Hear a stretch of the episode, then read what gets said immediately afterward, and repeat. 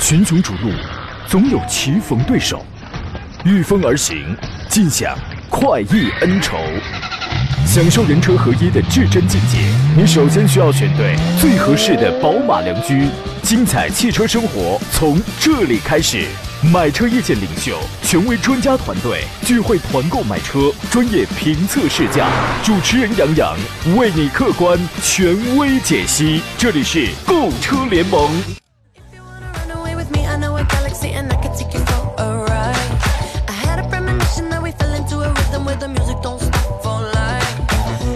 来，诸位，端午假期的第三天，欢迎在上午时分如约收听山东交广此刻开始全省直播的专业汽车节目《购车联盟》，我是杨洋，在济南问候全省的汽车人朋友，祝各位端午佳节阖家安康。有什么比一家人团团圆圆、平安健康更为正更更为重要了呢？对吧？早晨来上班的这个路上呢，然后我就一边开着车一边想，那些表面的忙碌啊、微末的名利啊，有什么是可以跟安康二字相比拟的？没有啊。比起那些东西呢，我想很多朋友可能也可以，他呃，可能你们也会跟我一样，更愿意多花一点时间啊，比如说静静的充实一下自己，提升一下自己，多花一些时间跟家人在一起啊。也许这个假期呢，你因为忙碌呢没有回家啊，没有跟家人守在一处，没有关系，心在一起也是很重要的。今天是假期的最后一天啊，下午呢或将迎来返程的高峰期，有外出的朋友对吧？呃，请注意提前关注一下路面上的路况啊，早一点出发，尽量避开热门的线路，平安抵达。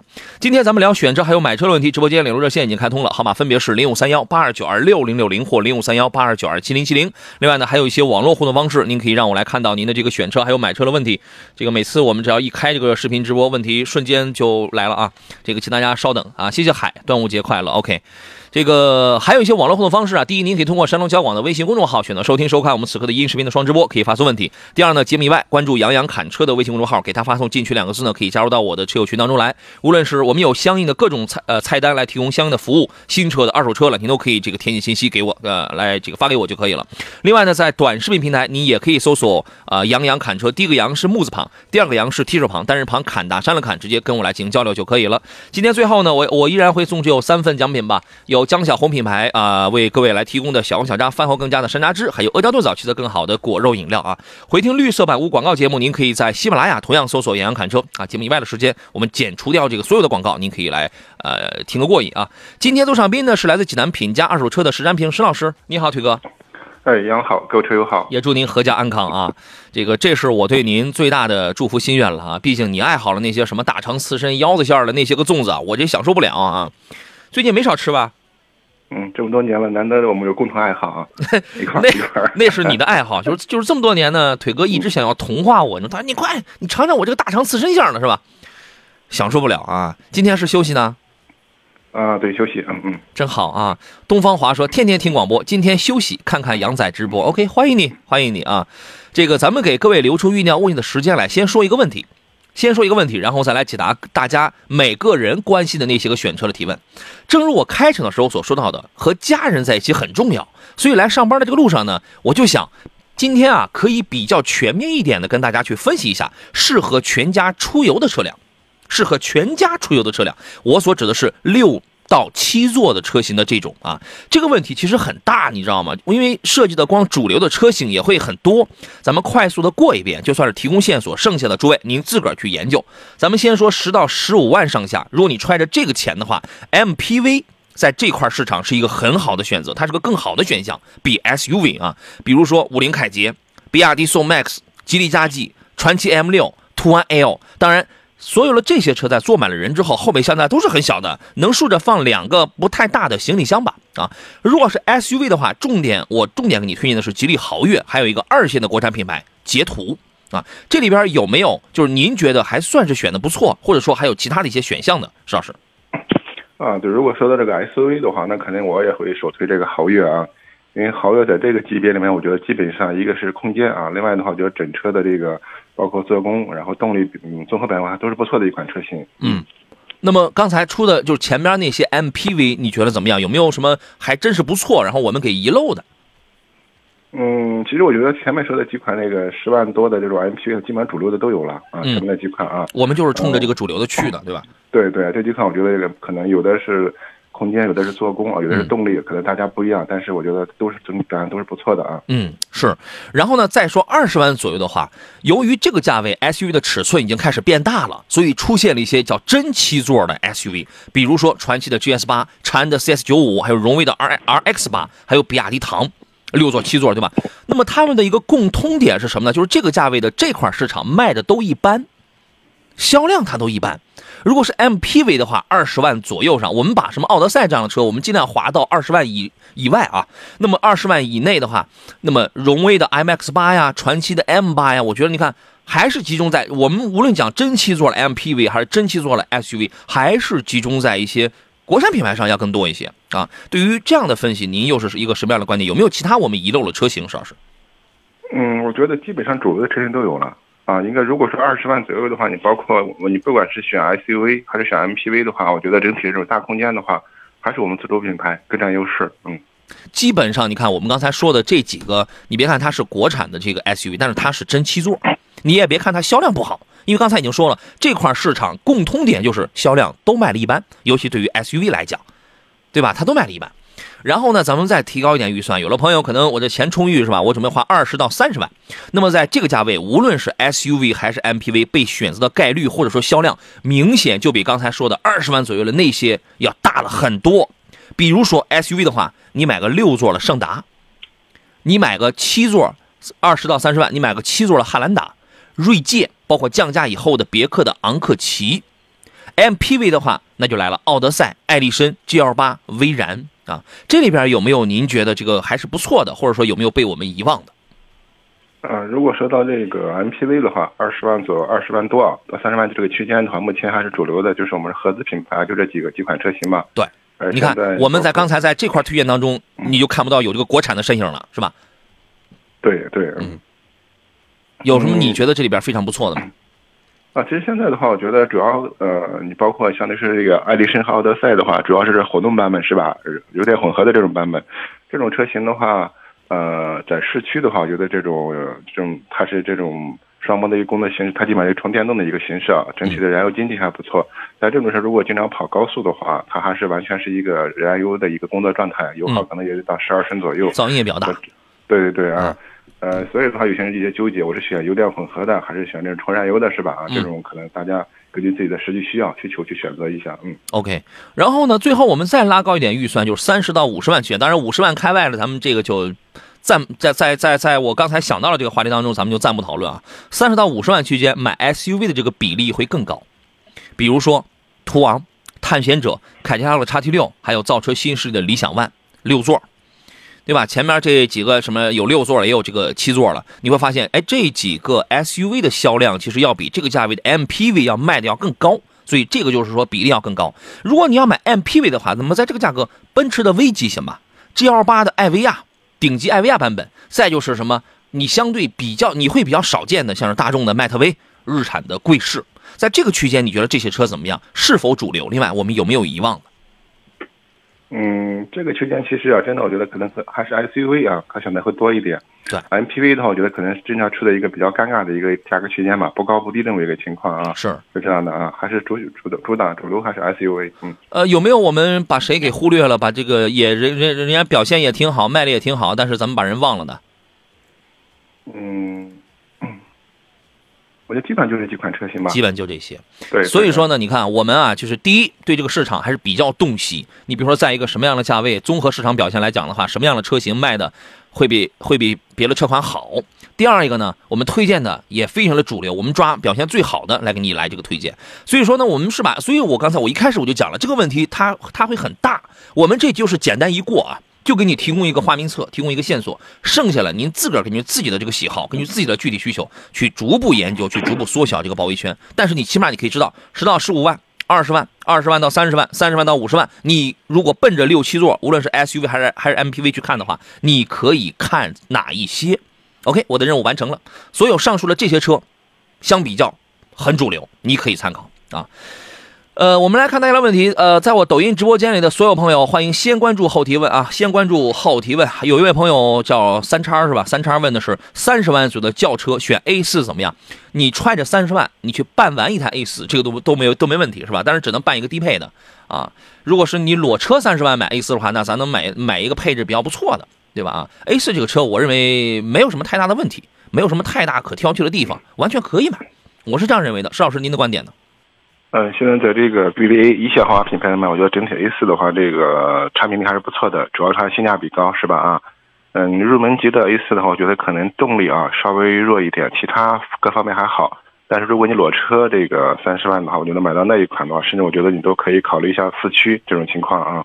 这个嗯，是，就是 A 四的性价比现在在 BBA 里边，奥迪的性价比高，为什么它便宜？所以这一个层面也导致了奥迪现在的保值率下滑，以及品牌忠诚度开始下降啊，好吧？但是这个车你要买的话是可以的啊。看世界说杨老师家用途观，哎呃途观和雅阁推荐哪一款？嗯，就是家用吧，什么车它都可以家用，就是你家用的标准在哪里？你有的人这个，你说我买个两厢车我就不能家用吗？都可以啊。有的人的家用的这个标准啊，你比如说人家家里这个人比较的多，经常一块出游，是吧？人家考虑的是，哎，我的后备箱我得我我得大一点，后排座椅能能那个放平，底盘高一点。那么你像这样的，如果你是怀着这样的一些需要的话，你必须要买台 SUV。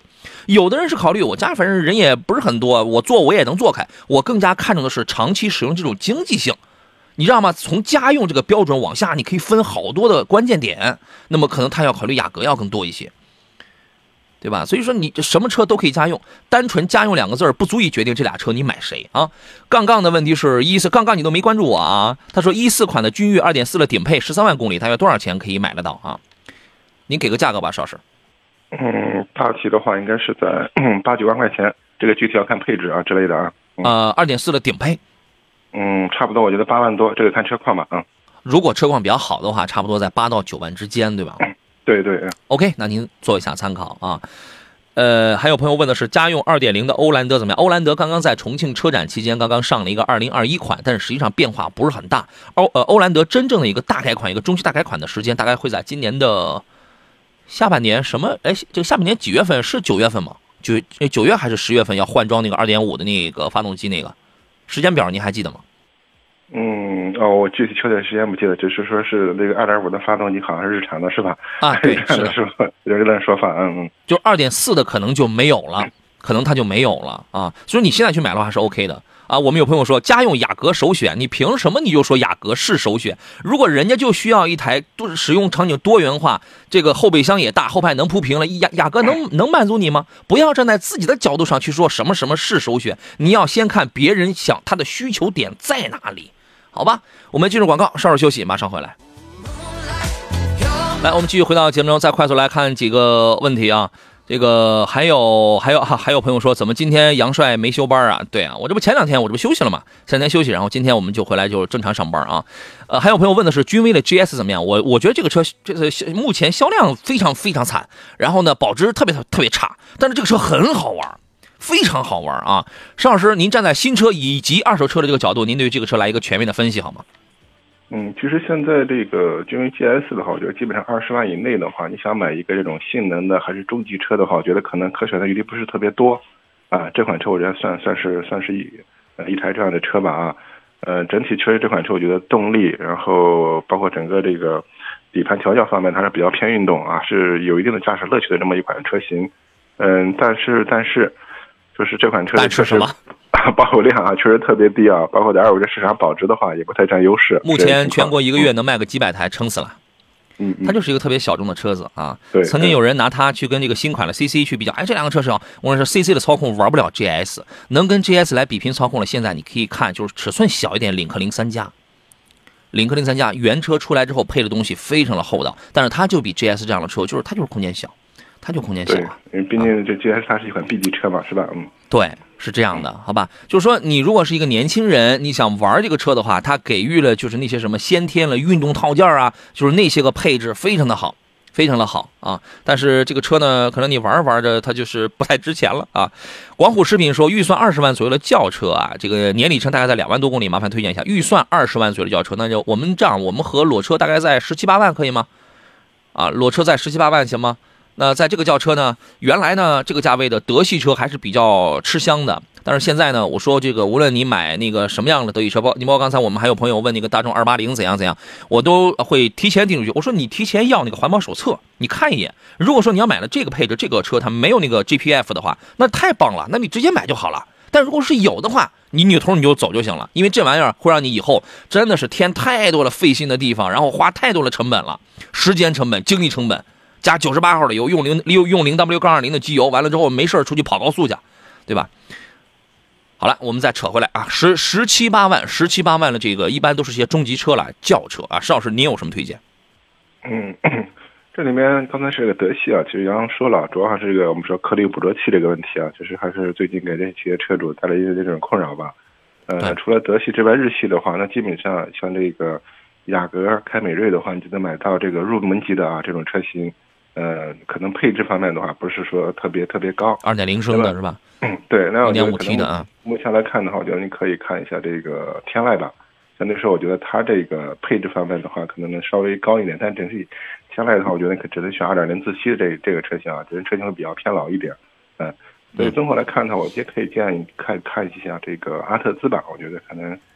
呃，不管是车的外观还有内饰方面的话，那稍微比这个天籁，我觉得性价比或者稍微好一点。嗯，你如果能再添一万块钱啊，他就能买，呃，你顶多也就添一万左右，反正你去看吧，你他就能买二点零 T 的那个新天籁。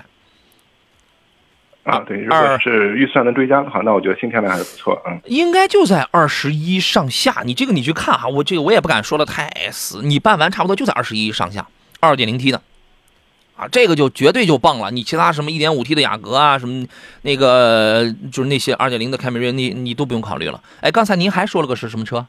啊，阿特兹啊，马自达 Atenza，Atenza 现在性价比真的很高，是吧？优优惠五优惠五 W 哈，这个现在它那个车性价比很高，但是它也是什么呢？它属于是自然吸气里边比较有那个操控乐趣一点的，但是无论是悬架还是刹车还是软。还是软，我建议你去开开试试。但是，你要正常家用的话，你咱跑不快，咱也不会去飘什么的，这个你可能也感受不太清楚。但是这个车目前性价比还是挺高的，好吧？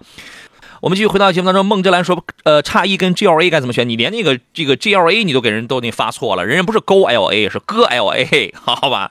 您您您研研究这个这个这个这个车子？来，石老师，奔驰的 GLA 跟宝马的 X 一，您会怎么样分析呢？呃，我觉得主要还是在空间方面的一个差别啊，因为现在这个同级别里面，宝马 X1 的这个空间，特别是后排空间呢，我觉得整体的实用性包括舒适度还是不错。GL 的这个后排空间，我说太小，这个主要看你个人的一个用途是吧？低低且短是吧？低且短，反正这俩车，我个人觉得既有操控又有实用性的话，说实话还得是 2.0T 的宝马叉一呀。你研究一下，你看一下 GLA 呢。这个这个车呢，我给他的一个也这个也不能叫评价吧，一个感知吧，就是说那种刚刚工作了小姑娘，是吧？就反正就一个人开，啊，这玩意儿就那么就就那么小丁点儿，哎呀，愁死了。适合是适合日常日常代步是吧？对对对，你要你要让我钻进那么那么一台小车去，哎呀，我都发愁的慌，你知道吗？好吧，您考虑啊。这个 Y Y 说速腾 1.4T 家用可以吗？可以啊。因为它是这样，你担心的可能是那个七档的 DQ 二零零的干式双离合是吧？它就是在拥堵的城市情况下，它的体验感不是太好，其他的没什么太大问题，其他没什么大问题，啊，因为那除非你现在那你就别买了，因为大众所有的小排量全都是这个的，好吧？啊，孟志兰说一点三 T 啊，对啊，这这你指的是那个 GLA 嘛，是吧？呃，还有朋友问的是广本的冠道二点零 T 跟二点零 T 三七零四驱怎么样？这个车没什么槽点，你直接买就好了，你直接买就好了啊。刚才我们有朋友问的是那个汉兰达跟昂克旗该在该怎么来选是吧？也没有，你就是你没有带着任何的需求点，你没有带着任何的需求点来啊。我们先听石老师，你的意见是什么？嗯，我就这位朋友，我觉得说的汉兰达还是现在在售的这一款车啊，应该不是那个全新的汉兰达啊。对，没事儿，反正这俩车会同堂销售的。嗯嗯。嗯，两款车就在这个比较一下，我觉得昂克旗的话，因为它有这种后发优势啊，包括我觉得整车的外观，包括内饰的做工、材料、材质，然后在科技感方面的话，我觉得还是昂克旗有有优势啊。这个包括性价比方面的话，昂克旗我觉得因为性价比也比较高。但问题是我们说的汉兰达啊，一直是在这个级别车型里面一直算着一个，就领领领军的这么一款车型吧啊。我觉得眼前的神器是吧？对对，所以的话，我觉得两款车的话，这个关键看是你是看重什么。或者侧重什么是吧？嗯，对，真的是这样的啊，就是你一定要带着你的需求，或者说带着你的这个最看重的那些个点，你告诉给我，然后我来告诉给你，我我再反馈给你，一定是这样。他不是说我俩车我摆在这儿，这个怎么选？如果说我直接告诉你买汉兰达的话呢，那你会发现昂克旗的销量那应该是零啊，为什么还会有人去买昂克旗呢？对吧？这个全国既然大家都异口同声了，都说得买汉兰达的话，那为什么昂克旗还能卖出去呢？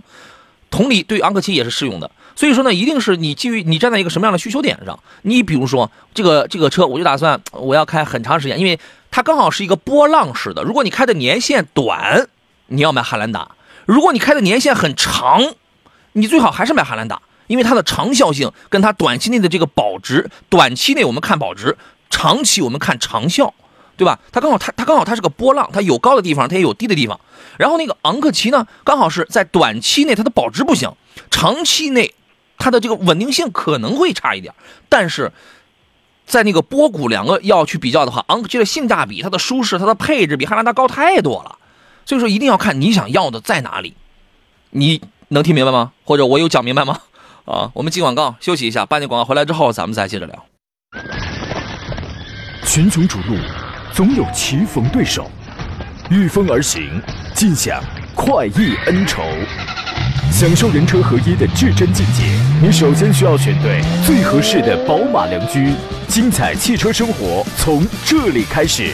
买车意见领袖，权威专家团队聚会团购买车，专业评测试驾，主持人杨洋为你客观权威解析。这里是购车联盟。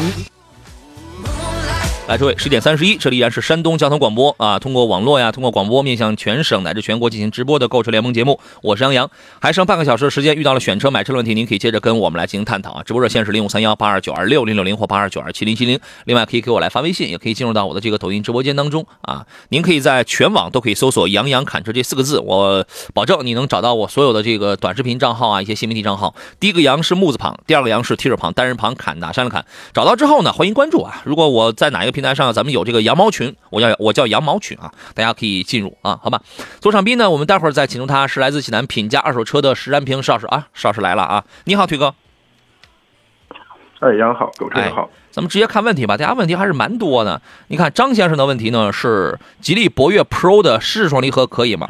是这样啊，现在这个用这个湿式双离合呀，它不是说只有哪一个品牌在用，奥迪不也用吗？就是大众家里只要是 2.0T 186匹往上的车，它都在用湿湿式双离合呀。国产车不用吗？国产车有的是双离合是自己研发的，有的是采购的，采购通常是来自于哥特拉克。哥特拉克是一个全球范围内非常成熟的一个变速器公司，对吧？这个不是说双离合就不能用啊，湿式的比干式的要好太多了。我认为是可以的呀，在传递上啊，除了在就是在偶尔的情况下，就它这个得看你怎么开。如果你是那种习惯大脚轰油门了，但是我也不用非地板油，就是你 你如果是那种适当的踩下去一块那种大那种稍微大脚轰油门了，这种顿挫啊，你第一你可能体会不到，第二一种情况下就什么能什么能体会到呢？哎，轻轻的点，要么呢就是说你在前面车刚一停了。你也跟着停了，前面车立马就走，你在立马，你在立马跟着走，就这种我所指的叫启停反复。在这种路况下，往往它这个换它那个换挡，有的时候它会它会有点轻，很轻的那种顿挫。现在这种双离合的顿挫已经越来越轻微了。我觉得这个不是它这个不是毛病，它这个是一种体验感的问题。它这个是一是一种体验感。我个人觉得这个车的双离合是没有问题的啊。呃，邵老师，您发表一下您的观点，您觉得怎么样？嗯，对，现在我们说讲，其实前面也说过，现在就是不管是合资还是自主，很多车型用这个双离合。的话我们现在看，基本上大家都是用这个湿式双离合啊，因为这条最早比较出问题比较多的还是干式双离合，包括它还是整个这个散热或者说扭矩传输方面的话有些问题。所以我觉得整体相对来说的话，这种湿式双离合的话，它的这种传输效率，包括稳定抗效会更高这种情况在一块儿。所以我觉得现在。嗯，大家对这个双离合这个这个东西啊，我觉得特别是双离合啊，呃，没有必要太多的过虑顾虑和担心。嗯，如果你真介意这个东西的话，那你就先找张纸，找个笔，你想把所有用双离合的，然后全给淘汰掉，是吧？反正反正就那么几种变速箱啊。张先生说：“您说的对啊，现在双离合很普遍了，它就是它就是很普遍，因为双离合这个东西一旦大量量产之后啊，它的它的优势就是。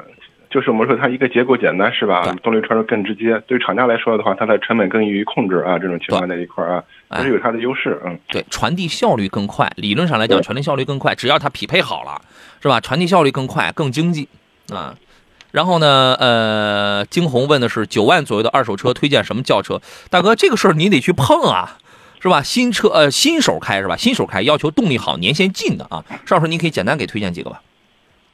嗯，九万左右，如果年限近的话，那我觉得可能你主要看它只能看看这种紧凑型的这种合资品牌车型吧。啊，我觉得差不多。嗯年限越近的，动力还得好的。能想到谁？其实九万，你如果拿着九万去买新车的话，你买个一点四 T、一点五 T 的国产车，它就不好吗？买个一点五 T 的，没准还能买到一点六 T 的国这个新的国产车，不好吗？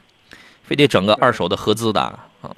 啊，其实这样，那我觉得如果对这个动力有要求的话，其实你像这个价位的话，合资品牌可能你发现它都这种小排量的，没有动这种排量特别大的，是吧？啊，那我建议呢，如果你对这个动力操控要求的话，可以看看年限近的这种思域吧。啊，我觉得这个价级级别里面，思域可能整体的动力操控综合感会好一点。但是思域这个车会非常保值啊，它恐怕买不到年限太近的吧？嗯，那买个三年左右的，嗯，三年左右的是吧？三四年的这种车型，啊，这个动力还可以，毕竟是个 1.5T 的车子了嘛，对吧？你可以考虑。其他的，你像朗逸、宝来那样的一点一点四 T 的这个动力还也还 OK 嘛？这个大概能买到哪一个年限的？呃，这个也至少也好，也我觉得也得买到差不多三年三年以后的啊，年限近的买不到，嗯。好吧，你如果想买合资的，想买动力好一点的，都得三年开外的，而且车况的东西，您得您这得自个儿去实车看啊。谢谢蜗牛增压啊，谢谢说祝我中午有粽子吃，我的天，粽子我都吃了快一个礼拜了吧，我都这这这天天吃，你知道吗？平安楠木说我是东营的，请问 CRV 能入手吗？超喜欢，喜欢就可以买啊。这个月呃不上个月五月份的 CRV 的销量虽然没有，呃因为四月它卖第一嘛，五月份它没卖第一，五月份应该是排第三。五月份的销量它排第三，但是依然是一个销量比较好的选择。而且咱们这山东境内啊，就目前，就是因为去年冬天已经过去了，是吧？今年冬天目前应该也不会，就是目前来讲，山东的冬天可能不会那么的冷。你要是东北的话，我就得打个很大的犹豫了。但你要是山东的话，目前来看，我个人觉得应该是问题不大。你可以考虑，你可以考虑啊。而且经常有人问皓影能买吗？皓影皓影能买吗？你买个 CRV 多好啊！CRV 的碰撞成绩还没那么惨呢，对吧？乐雅说：“主持人好，专家好，我朋友呢想买一台落地二十万左右，是什么车啊？要求大气、商务、配置高点的、毛病少点的轿车啊，轿车给推荐几款。落地二十万左右，大气、商务、配置高点了，亚洲龙。然后呢，如果说是帕萨特，你看的那个帕萨三三零，如果说是没有颗粒物捕捉器的话，这个你可以看，就是这个反正商务气质挺浓郁，是吧？还有什么？我觉得另外的话可以看一下那个君越吧啊啊啊！对，君越，君越，我觉得这仨就够了。你从这仨里边挑，你去对比看一下啊，好吧？OK。呃，伪装说新能源轩逸二手可以，呃，轩逸二手可以入手吗？你指的是那个插电的是吧？那不是那个那个那个纯电的，纯电能跑三百二十八公里的那个纯电的，一个是当时裸车新车价，一个是卖十五十五，一个是十七，是吧？这个。嗯，你没有年限，没有里程啥的吗？你你也不提，你你也不给我们提供个车况啥的，是吧？邵老师怎么分析这个问题呢？嗯，其实现在新能源车的话，在整个二手车市场相对来说的话，就是保值好的车型不多。呃，然后像轩逸这款车型呢，其实我到现在的话，包括在济南二手车市场没有碰到过这样的这样的车型。就是新车可能销量都很对，这个都很少。新车卖的啊，销量销量非常低这款车，嗯。哎哎，我原来我就看过我那车友群当中，我的粉丝们他们发了一张海报，我也不知道他们从哪儿看。他说那个低配的那个，呃，纯电的轩逸，他说他那个配置确实比较低嘛，也没有倒车影像，倒连倒车雷达也都没有。但是他人人就是三电技术很牛叉，全球唯一一个没有出现过自燃的电动车就是轩逸。然后这个，但是那配置确实太朴素了，你知道吗？呃，当时我那车友群的粉丝发了一个海报，咱也不知道是什么政策啊，反正是九万多。啊，是是这个事儿也不能再提了，因为可能这咱也因为咱也不知道这个消息是真是假的，就是这样的电动车它的贬值会非常厉害，它会非常快。您能不能有一个大概的一个范围，然后给一个参考？嗯，普遍来说的话，就是一般车型来说的话，就是两年减半啊，两年减半啊，对对是吧？所以呢，你这个东西啊，你看好车况，看好价格是吧？反正它跑不太远，就它它它它就三百来公里。呃，你看看这个重点是车况啊。波波子的女朋友说，帝豪 S 的尊贵啊，帝豪 S 是刚出的一个小 SUV，一个很小的啊，和 CS35 Plus 尊贵哪个更值得入手？关键配置我记不住，这俩车的配置我记不住。您会怎么来分析这俩车呢？邵老师？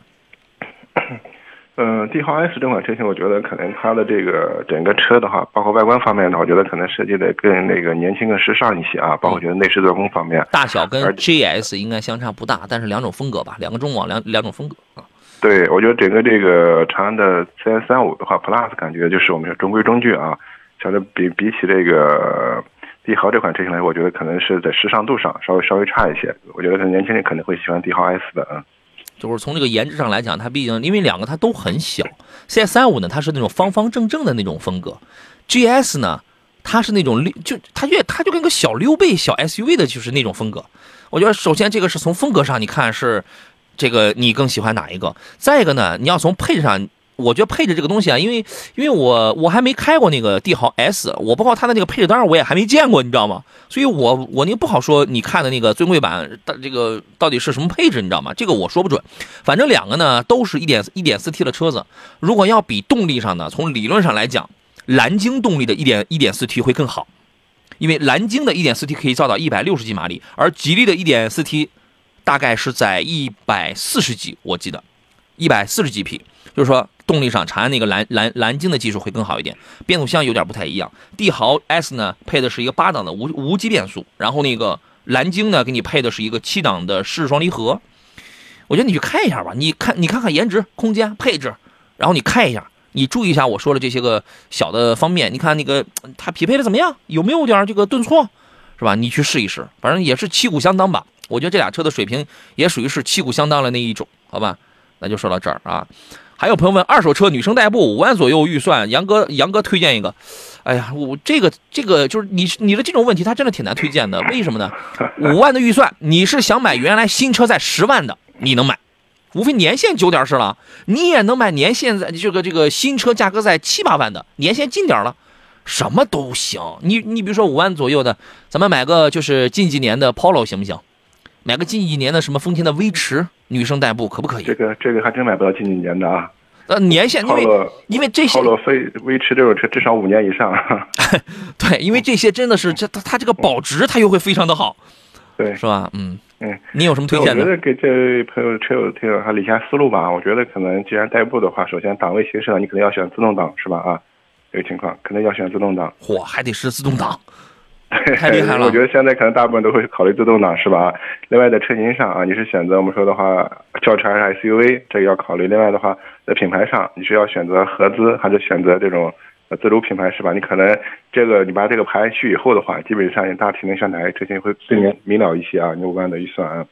对，二手车这个东西啊，它它不是说这个咱们在这儿说啊，你买个五年以外的 Polo，但是你去一看，那个 Polo 确实是五年以外，但那个车况就惨不忍睹了。对吧？你这个东西啊，你一定你要去碰的，你是要去碰啊。对，我觉得还是要把自己的思路再理一下，是吧？嗯，对对对，具体要求这一块嗯。对，还有朋友问的是奥迪 A 六一三年的车，二点五排量的车值得入手吗？车况好，价格优的话还是可以的，给个价格参考吧。嗯，一三年的车是吧？奥迪 A 六。对，二点五呢？二点五呢？这个车啊，现在市场上应该还得卖到十几万吧，这么一个情况，具体要看看车。十十二三万左右，嗯，好，那您十二三万您参考啊，呃，还有谁啊？这是谁问的啊？璞玉魂金的说杨老师，捷途的 X 七零怎么样？买哪个配置比较好？买一点六 T 的呀，买一点六 T 的，它不是有那个 Plus 吗？排量上我只推荐买一点六 T 的，其他的配置上您根据自己的预算来就好了。和博越比有优势吗？没有，它跟博越比啊，哎呀，我我这我。我突然想到一个比方，但这个比方不太好，这个不太好讲，人家就是觉得我可能有有这个有点什么这个不太礼貌什么，咱们就不打比方了。但是它跟博越目前在这个市场的定位啊，在品牌的这个含金度啊，很多方面其实还是尽量不要放在一块比，我是这样认为的。你你那个听一下施老师的意见。啊，其实我觉得这个杨氏它是有一定道理啊。本身捷途这个品牌来说的话，它就是走相对说一个比较低端廉价的这么一个一个路线，是吧？啊，嗯，相对说吉利博越的话，因为它的这个产品力，我觉得基本上和现在比较主流的，你像这个哈弗 H 六、长安 CS 七五，他们是一个级别的，所以两个车最起码它的定位啊，整个市场的包括面向的消费者还还是有有差异这种情况啊。嗯，这是石老师的观点。你看，我俩呢，有的时候你如果觉得我的话说的过于犀利、过于不中听的话，你就听听石老师。虽然石老师说的非常文雅、非常礼貌，但是你能听出来，我俩说的其实是一回事儿。你你知道吗？您品一品啊。我们进广告。好了，我们回到今天最后一段的节目当中啊，我们有朋友问的是那个 CRV 啊，CRV 的这个混动有必要买那个四驱吗？问说这个四驱有什么太大的用吗？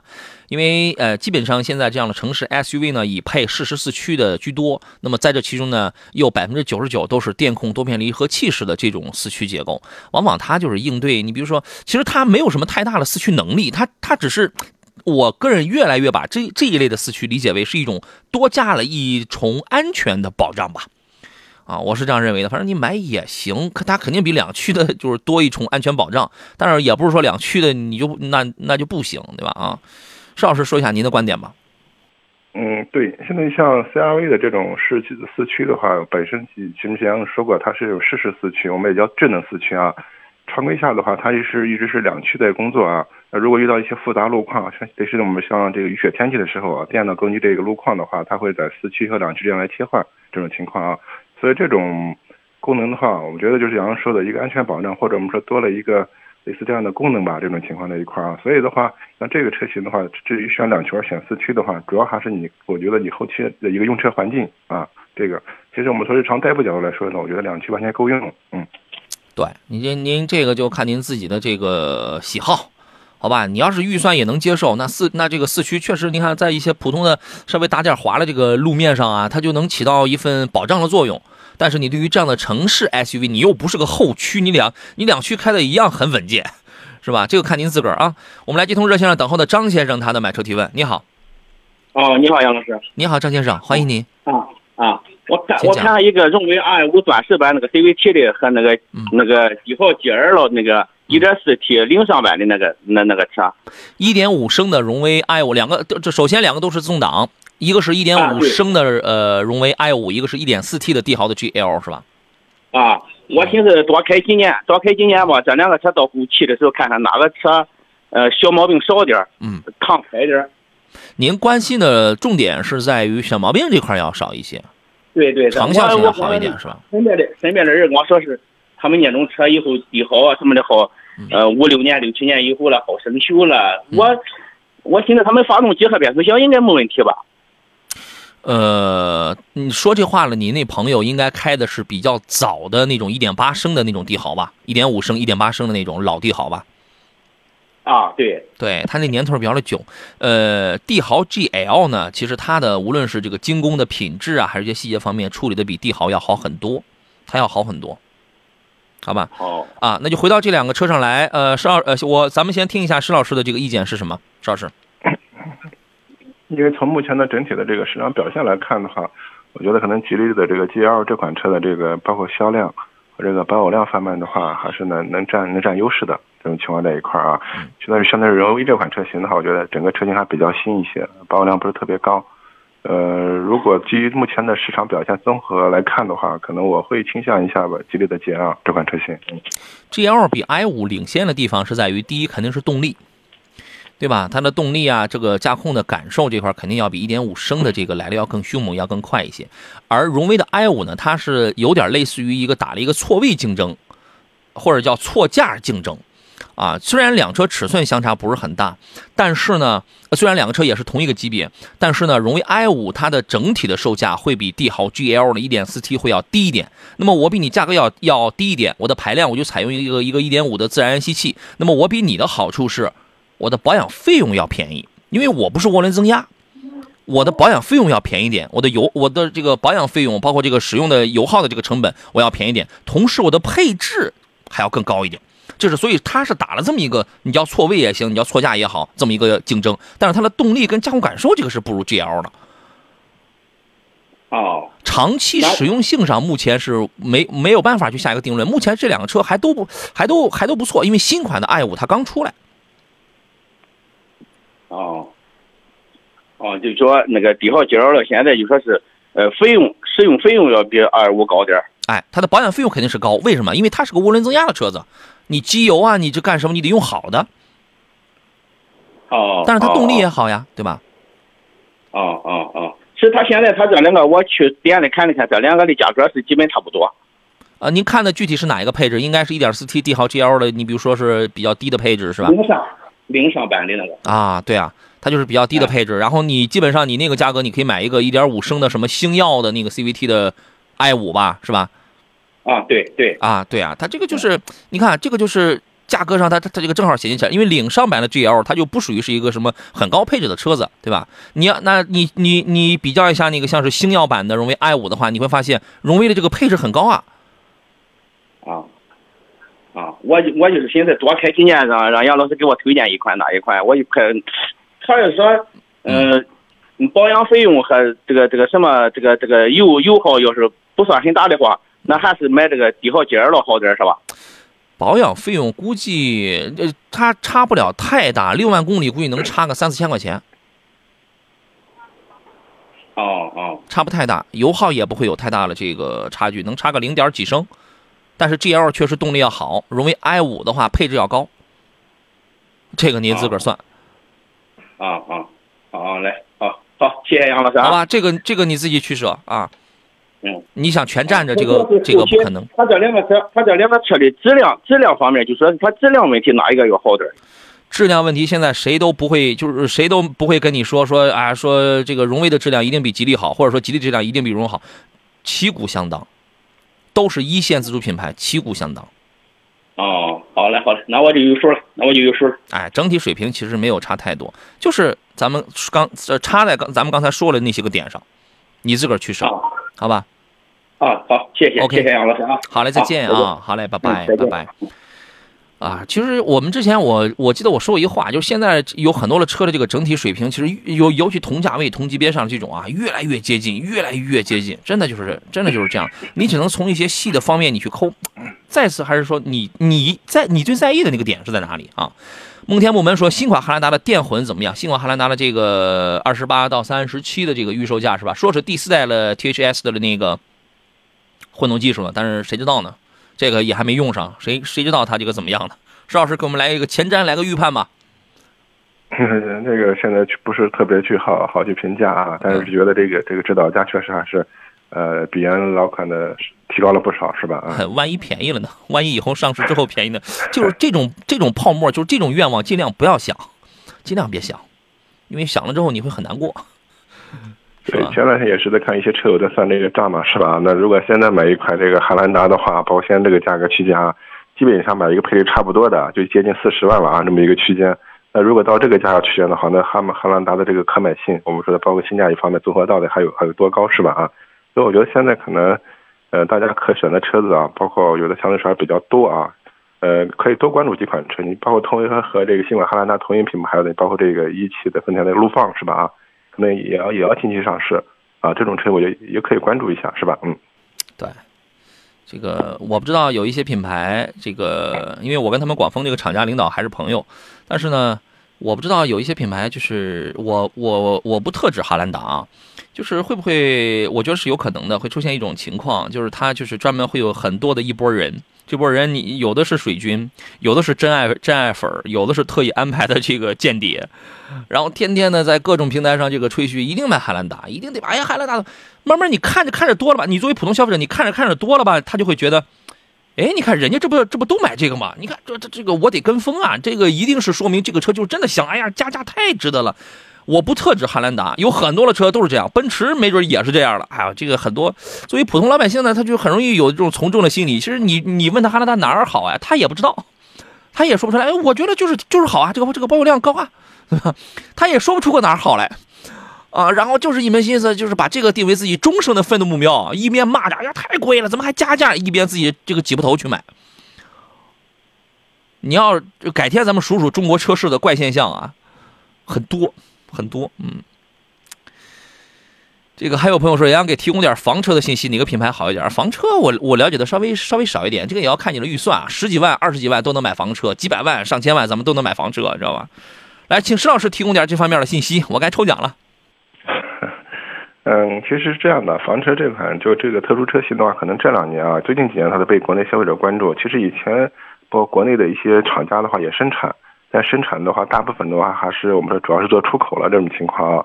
现在国内的话，房车呢，我觉得从类型上说的主要是两种类型，一个就是我们说的话，这这和这个车一体的，你包括这种 B 级房车、C 级房车一体式的啊。对。另外还有我们这种拖挂式的啊，拖拽式这一块儿。对啊，你包括现在经常看到一些朋友买那个呃比亚迪的那个那个唐是吧啊 EV 啊，这样拖这样的一个房车，本身它这种电力使用起来更方便一些啊，所以这种车型我觉得可能。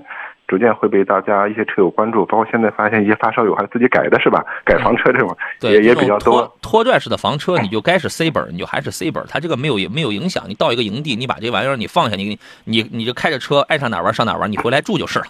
嗯，但是现在这种拖拽式的房车的话，可能一个是上牌儿啊，另外可能也在一些道路上，还是一些地区的话，还是受呃限限行受影响啊。这个确实还是有有些有一些不方便这种情况啊。行，啊，所以说，所以的话，就还是根据自己的这个需要需求，可能当地也会有类似这种圈子，是吧？先去了解一下。嗯，我们楼下好像停了一辆房车，远远的我看着它常年就没动过，你知道吗？是拿一个依维柯改的，常年就没动过。